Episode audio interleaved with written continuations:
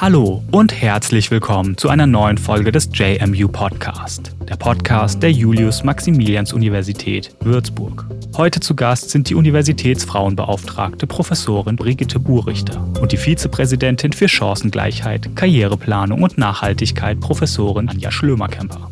Wir sprechen über die Themen Gleichstellung, Gleichberechtigung und Chancengleichheit, über das Gleichstellungskonzept der Universität, Förderprogramme und Angebote und über die Vereinbarkeit einer wissenschaftlichen Karriere und Familie. Wir wünschen Ihnen viel Spaß beim Hören. Wegen der Corona-Pandemie zeichnen wir unsere Interviews weiterhin per Videostream auf. Sollte es dadurch zu Verlusten in der Audioqualität kommen, bitten wir Sie dies zu entschuldigen. Wir hoffen bald in den regulären Betrieb zurückkehren zu können und wünschen Ihnen bis dahin viel Gesundheit und alles Gute. Hallo und herzlich willkommen zum JMU Podcast. Heute zu Gast sind die Universitätsfrauenbeauftragte Professorin Brigitte Burrichter und Vizepräsidentin für Chancengleichheit, Karriereplanung und Nachhaltigkeit, Professorin Anja Schlömerkämper. Erst einmal herzlich willkommen zum JMU Podcast. Schön, dass Sie hier sind. Wie geht es Ihnen denn? Ja, bestens vielen Dank und vielen Dank auch für das Angebot, dass wir uns hier präsentieren können. Ich gebe mal weiter. Ja, auch von meiner Seite herzlichen Dank und herzlich willkommen viel Spaß beim Zuhören. genau, als Universitätsfrauenbeauftragte und als Vizepräsidentin für Chancengleichheit, ich kürze den Titel jetzt mal kurz ab, äh, beschäftigen Sie sich ja beide mit den Themen Gleichstellung, Gleichberechtigung, Chancengleichheit. Begriffe, über die wir dann gleich noch ein bisschen genauer sprechen wollen. Aber zum Beginn würde ich gerne erst einmal über die Aufgabenbereiche von Ihnen beiden sprechen, die Sie vertreten. Professorin Burichter, Sie sind Universitätsfrauenbeauftragte und leiten das Büro der Universitätsfrauenbeauftragten der JMU. Was sind denn die Haupt- und Kernaufgaben, mit denen Sie und Ihre Kolleginnen sich beschäftigen und an wen richtet sich vor allen Dingen das Angebot? Also zunächst einmal beschäftigen wir uns global gesprochen mit allen Fragen, die primär die Frauen an der Universität betreffen in den verschiedensten Bereichen. Wir sind also Ansprechpartnerinnen in Karrierefragen, in Fragen zu verschiedenen Programmen, zu denen wir später ja noch einmal kommen, aber auch in so Sachen wie Diskriminierung, sexuelle Belästigung, das Gefühl, nicht gleichberechtigt behandelt zu werden. Also diesen ganzen Komplex decken wir ab. Das ist ein ganz großer Bereich. Der zweite ganz große Bereich, der mir anfangs auch nicht so klar war in seiner Bedeutung, ist tatsächlich die Vereinbarkeit von Studium oder wissenschaftlicher Tätigkeit und Beruf. Und das heißt für mich, ich bin Leiterin des Familienservices der Universität. Das beginnt mit der Beratungstätigkeit während der Schwangerschaft für Studierende, also ist uns ganz wichtig für Studierende und für Wissenschaftlerinnen. Zum Beispiel bei den Studierenden ganz häufig wie die Regeln für Abschlussprüfungen oder überhaupt Prüfungsleistungen während der Schwangerschaft und der Mutterschutzzeit sind. Ähm, bei Wissenschaftlerinnen sind es sehr häufig Fragen zu Befristungsregeln. Also da gibt es ein ausgebautes Beratungsangebot. Und dann ähm, ist die Kinderbetreuung ein großes Thema. Äh, wir haben ja einen universitären Kinder, eine Kindergrippe und einen Kindergarten, das äh, Campus Kinderhaus. Äh, und wir haben eben im Familienservice eine Kinderbetreuung für die ganz Kleinen ab acht Wochen und auch die Ferienbetreuung für die Grundschüler, also sozusagen die beiden Enden der ähm, harten Zeit der Kinderbetreuung. Ähm, und wir, wir vermitteln zum Beispiel auch Babysitter. Also das ist der zweite ganz große Bereich, der eben dann sehr stark, also beide Bereiche betreffen sehr stark die Studierenden und die Wissenschaftlerinnen. Okay, super. Und Professorin Schlömer-Kemper, Sie sind Vizepräsidentin unter anderem für Chancengleichheit, womit Sie sich mit dem Thema dann eher auf der Leitungsebene bewegen.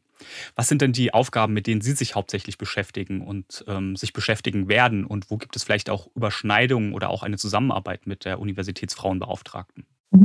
In den ersten Monaten meiner Amtszeit seit April habe ich mich insbesondere mit der Gleichstellung von Frauen und Männern beschäftigt und da eben mit der strategischen Ausrichtung für die kommenden Jahre. Wir haben unter anderem gemeinsam mit äh, Frau Kollegin Worichter haben wir eben das Gleichstellungskonzept erarbeitet. Erwarten jetzt den Abschluss davon. und äh, werden uns dann eben am, im Endeffekt um die Umsetzung ähm, kümmern werden. Und da ähm, sehe ich eben auch meinen Auftrag, das eben auch anzuleiten und zu beobachten, wie alles gut läuft. Aber darüber hinaus äh, geht es eben auch dann um die Vielfalt bei uns an der Universität. Ich möchte mich dafür einsetzen, dass wir eben wirklich eine Gleichberechtigung haben bezüglich aller verschiedenen Merkmale, die es gibt. Das heißt insbesondere auch die Vermeidung von Benachteiligungen, ähm, zum Beispiel von ethnischer Zugehörigkeit, sexueller Orientierung. Das können sein Menschen mit Behinderung, verschiedene Bereiche. Und da ähm, werde ich mich also auch in Zukunft ähm, dann engagieren. Alles klar. Und bevor wir in das ganze Thema nun ein bisschen tiefer einsteigen, sollten wir vielleicht noch ein paar Begriffe definieren, die ich schon am Anfang genannt habe, die in, ja, wenn man sie so öffentliche Diskussionen verfolgt, auch immer wieder unterschiedlich verwendet werden, mal verwechselt werden. Können Sie vielleicht einfach mal kurz erklären, wie Sie die Begriffe Gleichstellung, Gleichberechtigung und Chancengleichheit für sich, sage ich mal, wenigstens definieren und auch an der JMU verwenden? Mhm.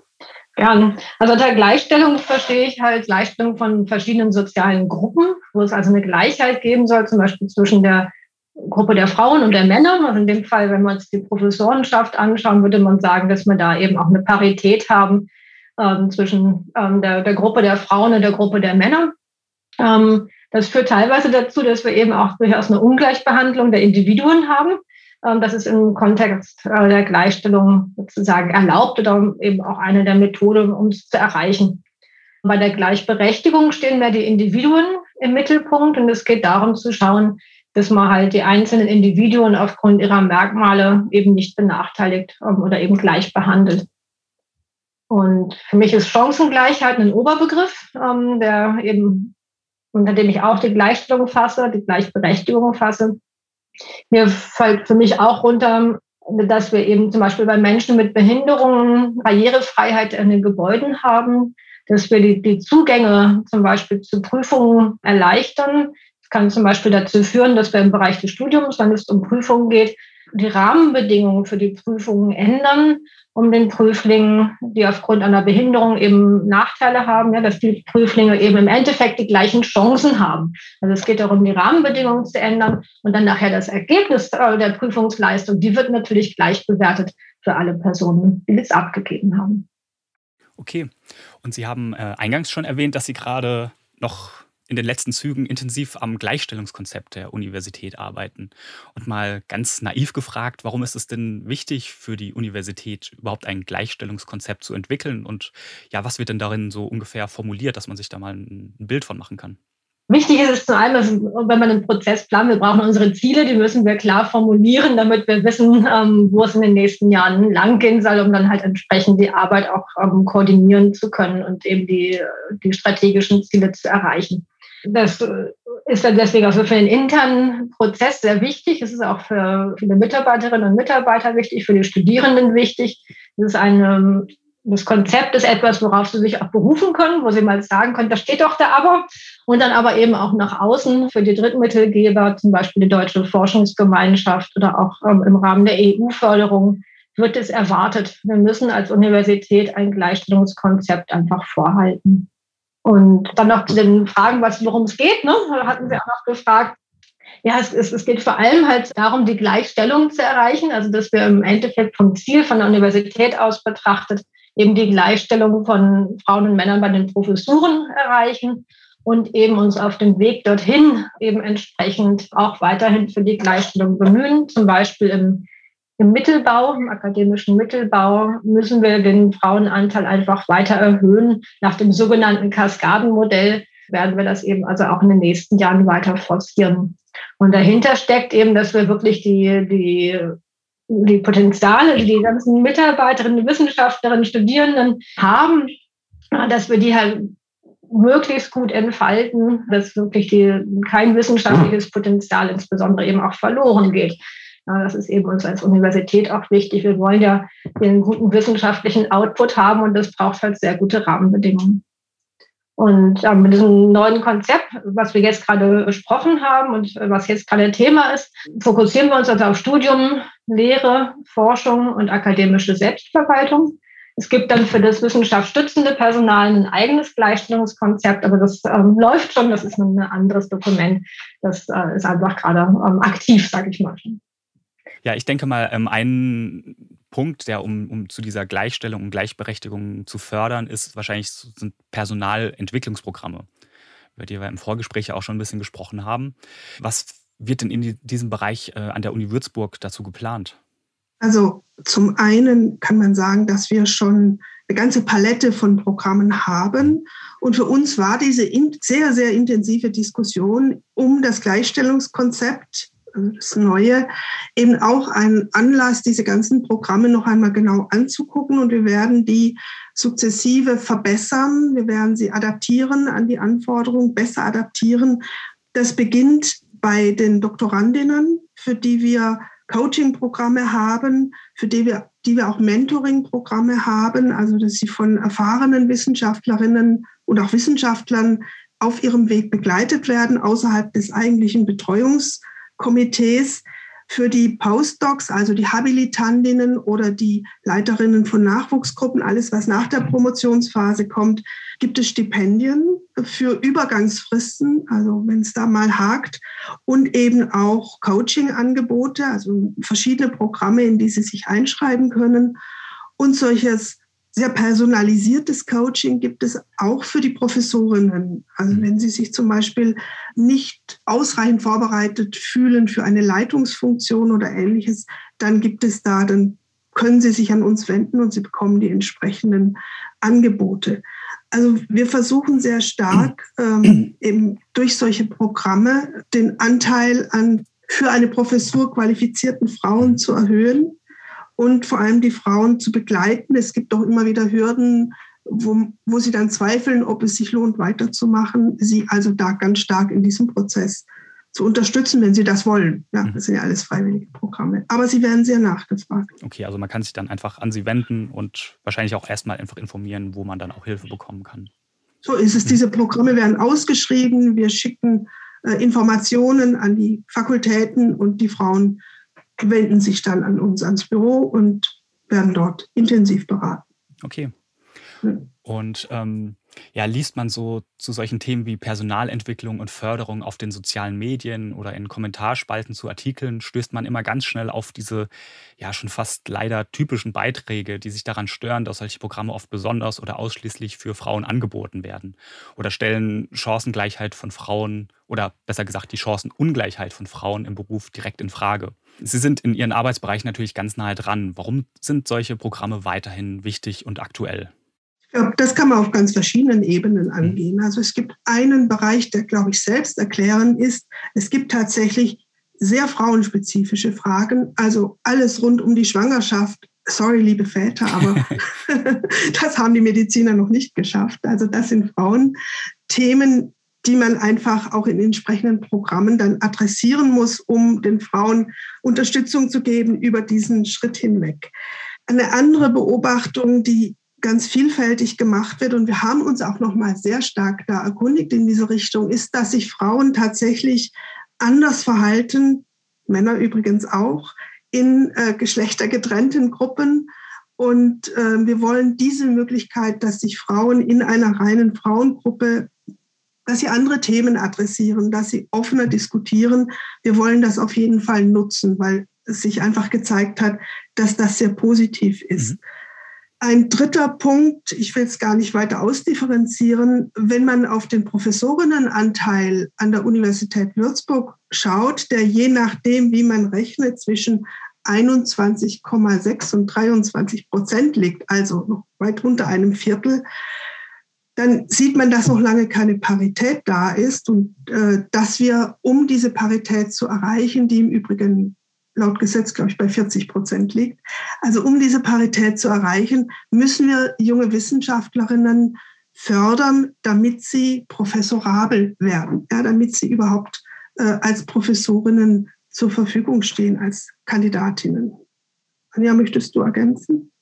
Nee, ich denke, das ist gut. Das ist sozusagen die, die Personalentwicklungsprogramme haben sich eben als eine Methode sehr bewährt, um halt Gleichstellung zu erreichen. Wir müssen ja irgendwie, der Auftrag ist, wir müssen das, das, die Gleichstellung erreichen. Die Frage ist, wie? Ja?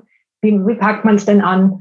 Und die Personalentwicklungsprogramme haben sich da bewährt. Ja, die werden, wie Frau Burichter schon sagte, sehr gut nachgefragt. Ähm, die Rückmeldungen sind sehr, sehr positiv selbst habe am welchen teilgenommen und sehr begeistert davon. Das ist wirklich eine tolle, tolle Sache und deswegen aber einfach ein großes und wichtiges Element in unserer Förderung im Gleichstellungskonzept. Darüber hinaus gibt es noch andere Sachen. Ja, es ist der Berufungsleitfaden ist eine ganz wichtige Sache. Da geht es darum, wie wie stellen wir diesen ganzen Prozess, diesen Einstellungsprozess, ja, dass eine Person eine Professur bekommt, wie stellen wir den auf? Ja, inwiefern ist er transparent? Das ist ein ganz anderer, wesentlicher Aspekt. Ähm, und dann natürlich, was eben sowieso auch noch mit reinkommt, ist ähm, ganz wichtig, wir brauchen auch Männer, die uns bei diesem ganzen Prozess unterstützen. Und ähm, das werden immer mehr und es sollen auch noch mehr werden. Und natürlich wollen wir auch das fördern. Ja, und auch um Chancengleichheit ist natürlich, wie Sie schon anfangs auch angesprochen haben, nicht begrenzt auf Geschlecht, sondern findet leider auch in ganz vielen anderen Bereichen statt. Ähm, manchmal auch intersektional, also dass eine Person gleich mit mehreren Chancenungleichheiten betroffen ist. Also Menschen mit Behinderung, Menschen verschiedener Religion, LGBTQ, andere Hautfarbe, alles kann zu Chancenungleichheiten führen. Um nur einige Beispiele zu nennen. Ähm, gibt es für diese Menschen ebenfalls Anlaufstellen an der Universität? Es gibt verschiedene Anlaufstellen. Unter anderem gibt es verschiedene Hochschulgruppen. Katholische Hochschulgruppe zum Beispiel, wenn man jetzt an den religiösen Bereich denkt. Wir haben die, das KISS, die Kontakt- und Informationsstelle für Studierende mit Behinderung und chronischer Erkrankung, ähm, die sich, wie der, der Name schon sagt, eben vor allem um Studierende mit Behinderung und chronischer Erkrankung kümmern und da sehr aktiv sind und gut aufgestellt sind. Wir haben den Familienservice, wenn es darum geht, halt ähm, Benachteiligungen durch einfach das Kind haben, ja, ein Kind haben halt ähm, geht, um das auszugleichen. Da machen wir ja auch sehr, sehr viel. Es wurde ja schon ausgeführt. Wir können aber noch mehr machen. Ja, wir sind bestimmt noch nicht da, was wir können. Da gibt es noch Potenzial und wir arbeiten dran. Und ähm, unter anderem jetzt in dem Gleichstellungskonzept haben wir eben auch festgelegt, dass wir ein, äh, in diese Richtung weiterarbeiten wollen. Wir wollen ein eigenes Konzept zur Vielfalt äh, an der Universität Würzburg erstellen und uns dann eben auch wirklich noch, noch besser ähm, dort positionieren. Und was wir jetzt schon gemacht haben im Zuge dieses jetzigen Gleichstellungskonzeptes ist, dass wir uns dem Bereich alle Geschlechter angenommen haben. Und das ist ja ein, das Konzept ähm, für die Gleichstellung der Geschlechter an der Julius-Maximilians-Universität und was wir jetzt machen halt als ersten Schritt ist, dass wir die verschiedenen Personalentwicklungsmaßnahmen, über die wir ja gerade gesprochen haben, dass wir die jetzt eben weiter öffnen, dass sie eben nicht nur für Frauen sind, ähm, sondern eben auch für andere Menschen, die sich ähm, nicht dem binären Geschlechtsmodell zugehörig fühlen oder vielleicht in der Transition sind. Okay. Kann vielleicht noch ergänzen, Gerne, ja. Dass es bis jetzt ähm, schon auch sehr häufig so ist, dass sich Menschen aus, dieser Gruppier aus diesen Gruppierungen eben im Büro der Frauenbeauftragten melden. Und wir werden das auch auf jeden Fall weiterhin äh, sozusagen als Anlaufstelle fungieren, bis wir vielleicht dann so weit kommen, dass wir an der Universität eine andere Form der Anlaufstelle haben. Das, was Frau Schlimmerkemper eben erwähnt hat, das ist ein Prozess, der jetzt angestoßen ist und der eben noch ein bisschen dauern wird. Okay, aber das ist ja schon mal gut. Und ähm, Frau Burichter, Sie haben äh, anfangs schon auch das äh, Thema Beruf, Wissenschaft und Familie angesprochen. Und das ist ja auch äh, ein wichtiges Thema im Kontext der Chancengleichheit, ähm, die Vereinbarkeit von Familie und Beruf eben. Ein Thema, das, äh, auf das man natürlich in der Berufswelt an sich immer wieder trifft und das gerade dann in der wissenschaftlichen Karriere nochmal ja, ganz eigene Probleme mit sich bringt. Wie sehen diese Probleme denn aus und welche Folgen können sich denn vor allem daraus auch äh, für die Zukunft der Wissenschaftlerin entwickeln? Also es ist zunächst eine Beobachtung, die wir nicht nur in Würzburg natürlich machen, mhm. dass es immer noch ja. so ist, dass die erste Schwangerschaft für Frauen sozusagen ein, ja, ein Auslöser ist, dass sie aus der Karriere, aus der wissenschaftlichen Karriere aussteigen und dann auch nicht mehr zurückfinden. Das Problem ist, wenn man erst mal ein paar Jahre raus ist, ist es sehr, sehr schwer, schlicht aber ergreifend eine Stelle zu finden, auf der man sich weiter qualifizieren kann. Und die Hürden werden dann immer höher, weil man einfach auch den Anschluss verliert, wenn man so ganz rausgeht, also wenn man mehrere Erziehungszeiten aneinander reiht oder ähnliches. Langfristig hat das zur Folge, dass uns als Universität oder als Wissenschaft der weibliche Nachwuchs fehlt. Ja, diese Frauen fallen einfach raus. Für die betroffenen Frauen bedeutet es natürlich, äh, dass sie keine, nicht wie ursprünglich geplant, ihre Karriere machen können, dass sie unter Umständen dadurch in Berufe abgedrängt werden, wenn sie überhaupt den äh, Einstieg wiederfinden, die eben nicht gut bezahlt sind. Das geht dann hin, bis hin zur fehlenden Altersabsicherung. Also das sind tatsächlich gravierende Probleme. Und es ist tatsächlich eine Herausforderung, das können wir beide aus eigener Erfahrung sagen, Kinder und wissenschaftliche Karriere in Einklang zu bringen, weil natürlich ist das immer schwierig mit dem Beruf, aber Berufe wie die unseren erfordern eine sehr große Flexibilität, was die Arbeitszeit angeht. Man muss auf Kongresse gehen, man muss präsent sein und beides, sowohl die Wissenschaft als auch die Kindererziehung, kostet einfach sehr, sehr viel Kraft. Und das potenziert sich in gewisser Weise. Ja, man muss das tatsächlich durchstehen. Deshalb mache ich den jungen Frauen, die es nicht tun, keinen Vorwurf. Aber wir versuchen sie dafür zu sensibilisieren, dass es sich lohnt zu bleiben und dabei zu sein. Und wir planen auch jetzt vom Büro aus tatsächlich als ein neues Konzept, äh, das noch ganz am Anfang steht, wo wir noch ein bisschen suchen, wie wir es umsetzen können, sehr viel stärker die Role Models, also die Vorbilder, die weiblichen Vorbilder ins Bewusstsein zu rücken, eben, ich sage es jetzt einfach, Frauen wie uns, ja, die es durchgezogen haben oder durchziehen und die eben nicht ausgestiegen sind. Ja, es macht ja wahrscheinlich auch für die Universitäten total Sinn, dieses, ja, dieses ganze Potenzial auch zu nutzen, weil das ist ja verlorenes Potenzial, wenn dann eine Frau nur bis zum, keine Ahnung, 20., 30. Lebensjahr hm, wissenschaftlich arbeitet und da steht ja noch über die Hälfte der Karriere ähm, sozusagen vor ihr. Das ist genau das Problem, das wir von der wissenschaftlichen und universitären Seite aus natürlich haben, dass uns diese Frauen fehlen und ähm, dass uns damit natürlich auch die Kandidatinnen für Professuren verloren gehen. Ja, also Genau, und Sie haben schon angesprochen, dass es auch gerade diesen Anschluss zu behalten ähm, ganz wichtig und schwierig ist. Und ein Angebot, äh, das Sie haben, um diesem Problem entgegenzuwirken, ist das äh, Keep in Touch-Programm. Mhm. Auch hier die Frage, an wen richtet sich denn dieses Angebot und was genau passiert in diesem Keep in Touch-Programm? Im Moment ist das ein Programm, das wir entwickeln, das wir also gerade nur in einem sehr kleinen Rahmen anwenden. Es richtet sich im Moment nur an Frauen, die in den Exzellenzclustern arbeiten. Ja, also die, äh, weil es daraus auch mitfinanziert wird. Wir wollen es aber später ausdehnen auf die Universität. Im Moment richtet sich es dann eben auch nur an Wissenschaftlerinnen. Auch da ist die Frage, ob wir irgendwann die Studierenden einbeziehen können. Die Idee ist, wenn wir die Frauen in einem relativ frühen Stadium der Schwangerschaft bereits ansprechen und dann versuchen sie zu begleiten über die ganze Zeit, bis sie wieder einsteigen in ihre vorherige Funktion oder in ihre Karriere, in ihren Karriereschritt, dann fällt es leichter, sie zu halten. Und das, es sind ganz vielfältige Dinge, die wir angedacht haben, die sehr stark aus der Personalentwicklung eben auch kommen, von einer ständigen Ansprechbarkeit der entsprechenden Mitarbeiterin bei mir über bestimmte Coaching-Veranstaltungen, über Mentoring, über geplante Gespräche, zum Beispiel mit einem Arbeitsgruppenleiter oder Professor, Professorin.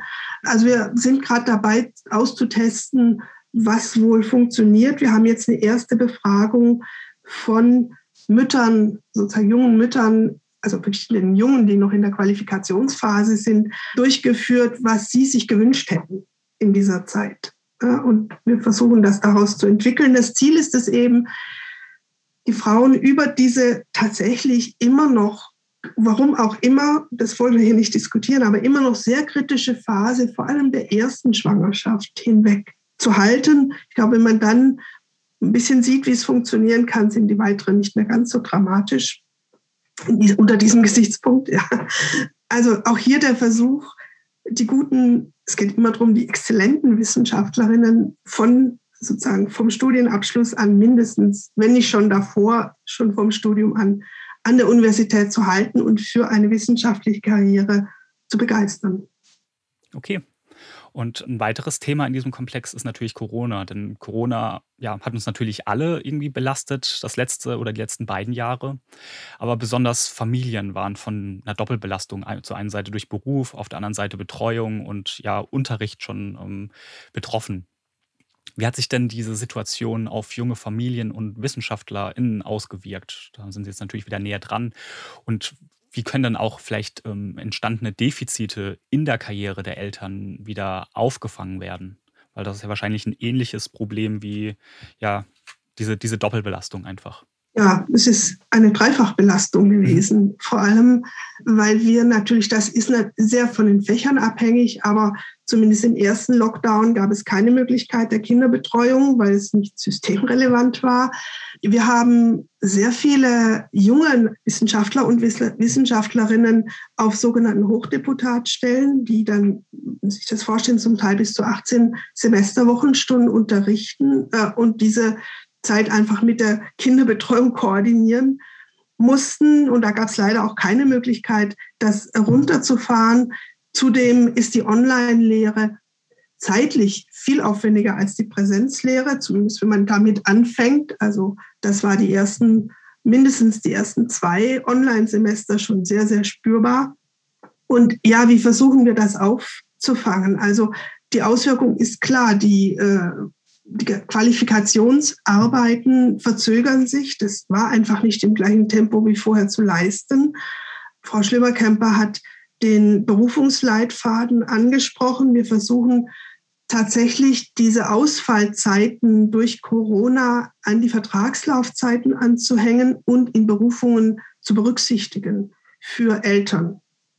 Ja, also das ist aber gar nicht, das ist nicht trivial. Ne? Also gerade bei der Vertragsverlängerung muss das Geld da sein. Und das können wir nicht herzaubern. Es kann nur darum gehen, zu versuchen, da auch die, die Verantwortlichen zu sensibilisieren, um das zu ermöglichen. Aber man muss in irgendeiner Weise diese Verlängerungen der Qualifikationsschritte berücksichtigen in der Zukunft. Und das wird noch lange dauern. Okay, und ja, damit kommen wir schon fast zum Ende, aber bevor wir da sind, äh, vielleicht noch eine Frage so ein bisschen in die Zukunft hinein. Wir haben jetzt schon einige Punkte und wichtige ähm, Themengebiete angesprochen. Was sind denn aber weitere Themen, Arbeitsaufträge, die sich für die Zukunft äh, für Sie jetzt aus Ihrer bisherigen Arbeit ergeben haben oder mit der Sie sozusagen schon in die Stelle vielleicht auch die Stelle angetreten haben? Ja, ich möchte gerne einfach nochmal die Personalentwicklungsprogramme erwähnen, auch wenn wir schon hatten. Ja, das ist wirklich ein großer, großer Teil dieses neuen Konzepts und ein ganz wichtiger Teil. Und auch die Weiterentwicklung derselben. Weiterhin auch die Verbesserung der Berufungsverfahren. Das wurde eben auch schon angesprochen. Aber hier möchte ich gerne eingehen auf einen Aspekt, den wir wirklich jetzt neu reinbringen werden, neben den Corona-Zeitberücksichtigungen. Ähm, das ist die Gender-Sensibilisierung im einen Bereich. Und zum anderen eben auch überhaupt der Abbau von so einer unbewussten Voreingenommenheit. Das wird auch unter Unconscious Bias ähm, beschrieben. Das betrifft nicht nur die verschiedenen Geschlechter, es betrifft aber ja auch andere Merkmale, womit wir wieder bei der Vielfältigkeit und der Intersektionalität sind. Ja. Wir wollen da ganz gezielt auch ähm, uns alle, mich eingenommen, ja, uns alle wollen wir schulen in dem Bereich, dass wir dann noch besser werden und ähm, uns eben nicht von irgendwelchen Vorurteilen unbewusst ähm, steuern lassen. Da gibt es mittlerweile verschiedene Schulungsmöglichkeiten und das wollen wir halt stark ausbauen und insbesondere dann auch in Berufungsverfahren und überhaupt auch in Gremienarbeit umsetzen mit dem Kaskadenmodell, ähm, nachdem wir eben auch den Professorinnenanteil erhöhen wollen. Das betrifft eben vor allem die Professorinnen, betrifft aber auch die Mitarbeiterinnen im, im Mittelbau, also die Wissenschaftlerinnen nach der Promotion insbesondere. Da wollen wir auch verstärkt ähm, fördern. Wir wollen vor allem wirklich weiter fördern, dass mehr Frauen Qualifikation erreichen, die sie dann befähigt, eine Professur anzunehmen typischerweise nicht in Würzburg, sondern auswärts. Aber ich denke, das ist eben sozusagen die globale Sicht auf die Dinge. Wir hoffen, dass andere Universitäten das entsprechend machen und wir dann die dort ausgebildeten Persönlichkeiten zu uns gewinnen können. Und weiter noch ein anderer Aspekt, der hängt ein bisschen mit der Vielfältigkeit zusammen, aber geht darüber hinaus. Ich würde ihn noch kurz ansprechen wollen. Das ist der Bereich der sexuellen Belästigung, mit der wir leider auch an der Universität immer wieder zu tun haben. Und äh, in diesem Bereich wollen wir uns eben auch stärker aufstellen, besser vernetzen, die ganzen Aktivitäten, die es bereits schon gibt. Und das wollen wir halt intensivieren.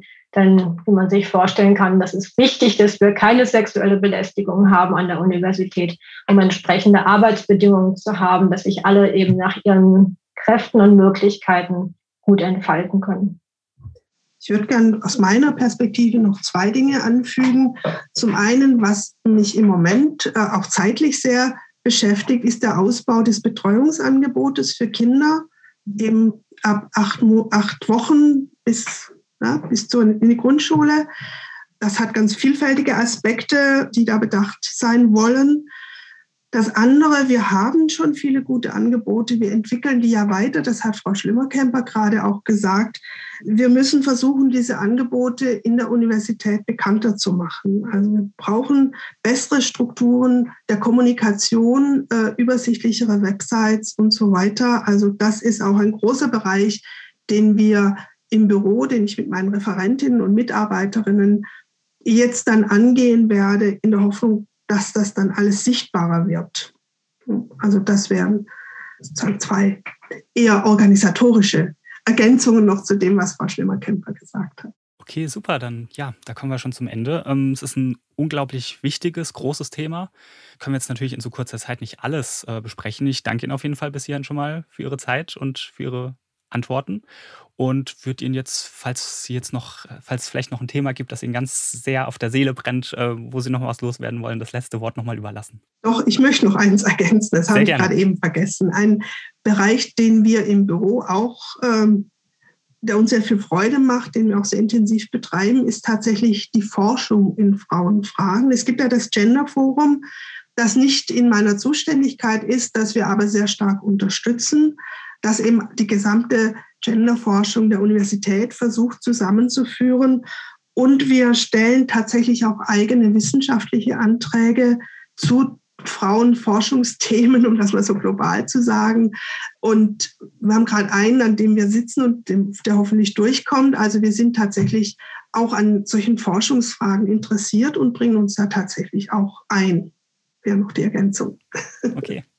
Frau Schlimmerkämpfer? Ja, ein wichtiger Aspekt ist eben auch die Pressearbeit. Und das ist halt schon auch was, was wir auch weiter intensivieren wollen. Frau Burichter sprach gerade die, die interne Kommunikation aus, aber natürlich ist auch die externe Kommunikation mhm. wichtig. Ja, wir werden da auch mit der Presseabteilung weiter zusammenarbeiten. Dieser Podcast geht genau in diese Richtung. Ja, aber auch dann werden wir schauen, weil es auch so wichtig ist, dass in der Gesellschaft wahrgenommen wird, dass es Professorinnen gibt zum Beispiel und dass es auch viele gibt in den verschiedensten Bereichen, insbesondere eben auch in Naturwissenschaften und technischen Bereichen, dass da eben auch durchaus Frauen gibt, ja, ähm, die eben äh, auch Professorinnen werden können. Ja, super. Dann kommen wir zum Ende. Vielen Dank für Ihre Zeit und auf Wiedersehen. Auf Wiedersehen. Wiedersehen.